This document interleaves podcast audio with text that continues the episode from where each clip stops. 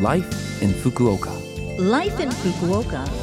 Life in Fukuoka. This program is brought to you by Fukuoka City. Good morning, and thank you for joining me, Colleen, on Life in Fukuoka today. This is only a short program, but I have information to share with you to help make life here in Fukuoka City a little more comfortable, other little info tidbits, and ideas on what to do when you're out and about. For all of that information in English, join me here every Monday morning. Life, Life in Fukuoka. As the season begins to warm up, sugi or Japanese red cedar pollen becomes a worry for a good number of us. Pollen is tiny and it floats on the air, getting absolutely everywhere. So, what to do? Even if you vacuum or sweep in an attempt at keeping things clean, pollen just gets caught up in the air produced, flying around even more. So, in the house, if you're trying to clean the floor, one thing to do is to use a dust cloth or one of those Swiffer type dry sheets to wipe the floor to keep the pollen from flying up. If you wipe the floor regularly and get an air purifier for the house, you'll find that you'll start winning your fight against not only pollen but dust and other little bits. If you're out for a walk, know that pollen will get all over your clothes. So, when you get home, take off your coat in the entryway and lightly knock the pollen off of your clothes so it doesn't get all over the house. I don't have bad allergies, but I do feel a bit stuffed up as the season comes. I rely heavily on my robot vacuum and wipes to keep things cleaned up, so good luck with your battle against pollen this year. Life in Fukuoka. All right, moving on, I've got some information from Fukuoka City to share with you. March and April are busy months for moving house, and as a result, the consultation desks at your local ward offices may be quite, quite crowded. So try to get any paperwork and other things for moving done sooner rather than later. If you find that you're too busy on weekdays to submit the notification of your move to the ward office, then you'll be glad to know that there are several weekend days when the offices are open for paperwork related to moving in or out of the city. On Sunday, the 27th of March, and Sunday, the 3rd of April, Fukuoka City ward offices and their branches will be temporarily open from 10 a.m. to 2 p.m. to take paperwork in regards to moving in or out of the city.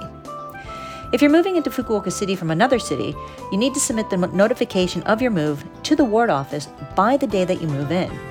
You also need to have the notification of the move out from your previous residence with you as proof of a move.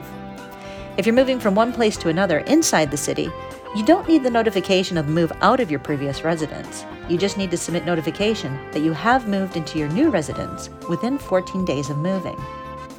There is now an online service available to make reservations with the ward office to take care of moving procedures. Reservations can be made even with a smartphone, but must be made five business days before your desired date. You just need to send the date you want to go in and information about your address change. With this system, the process at the consultation desk will take less time. One more process that you should remember when moving in is making sure you call to have your water turned on or turned off. You'll need to have the notification of your move for this, and please call at least four days before you move to arrange this. The phone number for that is 092 532 1010. Again, that number is 092 532 1010. Also, with spring and the moving season, this time tends to be when we see a lot more oversized garbage, and so I've got some information on how to use the oversized garbage disposal call center. The first way to do it is by applying for pickup with the Oversized Garbage Disposal Call Center. First, contact them by phone or by internet, or even through the official Fukuoka City line account to put in your application, and then purchase the appropriate oversized garbage disposal ticket at the convenience store or other shops. The garbage pickup day will be roughly one week after you apply. You must put out the garbage by 8:30 a.m. on the collection day in the designated spot.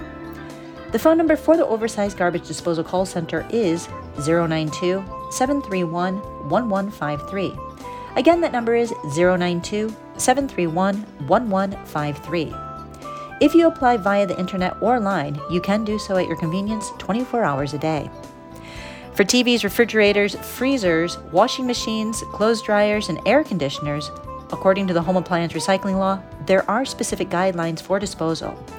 You can have the old appliance removed by the firm installing the new one, or you can contact the store where you originally bought the appliance. You can also contact the Best Denki or Yamada Denki in your city about disposal. Recycling fees as well as fees for collection and transport will be required though. Life in Fukuoka. All right, well, that was a lot of information to share with you today. You might want to hear some of that information or the phone numbers again, and you can as a podcast or see the contents of this program on our blog. Just visit the Love FM homepage and look up this program's page. Today I'll leave you with Yakety Yak by the Coasters. I'm pretty sure I've used this song before, but it's a fun one that'll stick with you as you take out your papers and your trash. Have a great day, and I'll speak to you next week.